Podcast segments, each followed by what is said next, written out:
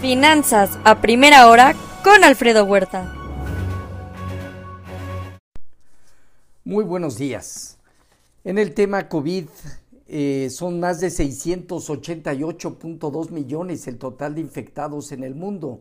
Ayer sumaron 220 mil nuevos casos a nivel global Estados Unidos con alrededor de 20 mil. Día 343 de la guerra.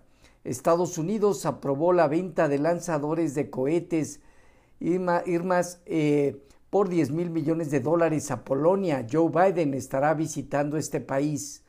Rusia acelera ataques en Ucrania antes de que lleguen nuevas armas occidentales.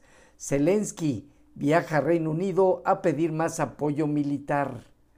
Joe Biden en su discurso de Estado desafió a republicanos sobre deuda y economía aumentar el techo de deuda y apoyos fiscales, de políticas fiscales para apoyar a la clase media.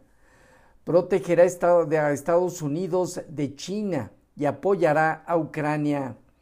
Fortalecerá también la vigilancia sobre la entrada de narco y fentanilo eh, por eh, cielo, mar y tierra en los Estados Unidos. El sector de semiconductores será un sector defendido por Joe Biden fortalecerá, eh, por otro lado, perdón, el superávit comercial de México con Estados Unidos alcanzó un nivel récord y se convierte nuestro país en el segundo socio comercial en 2022 por arriba de China, detrás de Canadá. El sector de autopartes lidera en inversiones por nearshoring. Especialista en materia energética prevé una ola de arbitraje de empresas canadienses y americanas por temas eléctricos al cierre del primer trimestre de 2023 ante una política implementada en materia energética por el gobierno actual. Jerome Powell dice que la inflación está comenzando a disminuir, pero las tasas de interés posiblemente seguirán subiendo, especialmente si el mercado laboral se mantiene sólido. Mercados atentos a nuevos discursos de miembros de la Fed este día, donde inversionistas evalúan las expectativas comentadas por Jerome Powell. Seguirán llegando reportes corporativos. En México mañana la inflación al mes de enero y la decisión de política monetaria de Banco de México. En Asia Pacífico resultados con ligero sesgo negativo. Bajas moderadas hasta en medio punto porcentual China, Hong Kong y Japón. Alzas Corea del Sur y Taiwán. Fitch eleva estimación del PIB de China al 5% en 2023. Consumo y actividad se recuperan más rápido de lo previsto. En Europa, con poca información económica, los mercados presentan ganancias desde medio punto porcentual el K40 de París en Francia hasta 0.9% el IBEX de España en el Inter, Alemania, Italia y el Financial Times de Londres. En divisas hoy, un índice dólar negativo 0.3%, el euro en 1.074 gana 0.2% y la libra cerca de 1.21 medio punto porcentual positiva.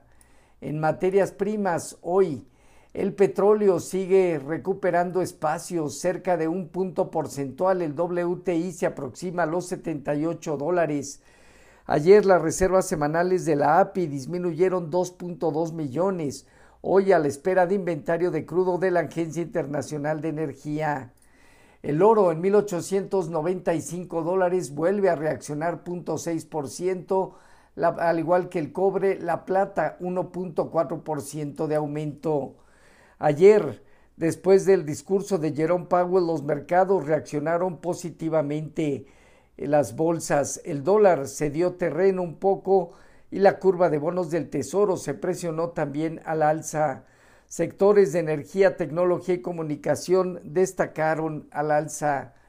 El, el Dow Jones parte de los 34.156 unidades, de aquí a 34.600 tendrá una prueba importante. El Nasdaq en 12.113 unidades, extendiendo hacia 12.250, 12.500 puntos, zona de mayor relevancia y el Standard Poor's en 4.164 unidades hacia los 4.200 puntos a prueba. El rendimiento del bono a 10 años se colocó cerca de 368. Hoy el informativo en el bono a 10 años está en 3.66, cerca de dos puntos base abajo. Respecto a nuestros eh, mercados, eh, tipo de cambio, eh, finalizó la jornada también con un nivel básicamente de, de ubicación en 18.88, casi 1,5% de apreciación. Recuperó rápido el peso mexicano y pareciera volver a su canal o rango entre 19.10 y 18.75. Fondió diario, papel gubernamental y bancario arriba del 10 y medio, latía 28 días en 10.83. La bolsa en México perdió 1.3%, se estableció en 53.335 unidades, con una operatividad arriba del promedio diario. El principal indicador consolida en medio de reportes corporativos cierta volatilidad por ahorita, niveles de 52 mil a 51 mil puntos, representa una zona baja importante. Tasa riesgo país de México en 248 puntos. Azur y OMA presentaron tráfico de pasajeros con crecimientos cercanos al 30 y 37% respectivamente. En la subasta de valores gubernamentales, los CETES oscilaron entre 10.82 a 28 días y 11.21 a un año. Viva Aerobús iniciará operaciones de carga en el AIFA a partir de la próxima semana. En cuanto a la encuesta de Citibanamex, hay una expectativa unánime de aumento de 25 puntos base por parte de Banco de México el día de mañana, un tipo de cambio estimado en 2023 en 2023 inflación en enero al 7.90 y subyacente 8.40. El PIB 2023 crecería 1%. Hoy el MBA hipotecario, inventario mayoristas a diciembre, inventario de crudo de la Agencia Internacional de Energía, discursos de Williams y Waller, miembros de la Fed, emisión de notas del Tesoro a 10 años.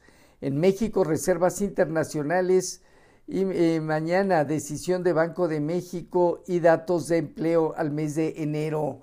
Los eh, futuros se mantienen en terreno negativo y van desde menos punto uno hasta menos punto tres por ciento. Dow Jones, Nasdaq y Standard Poor's. Tipo de cambio 1886, 1887, una apreciación del punto uno por ciento. Así, finanzas a primera hora con lo más relevante hasta el momento.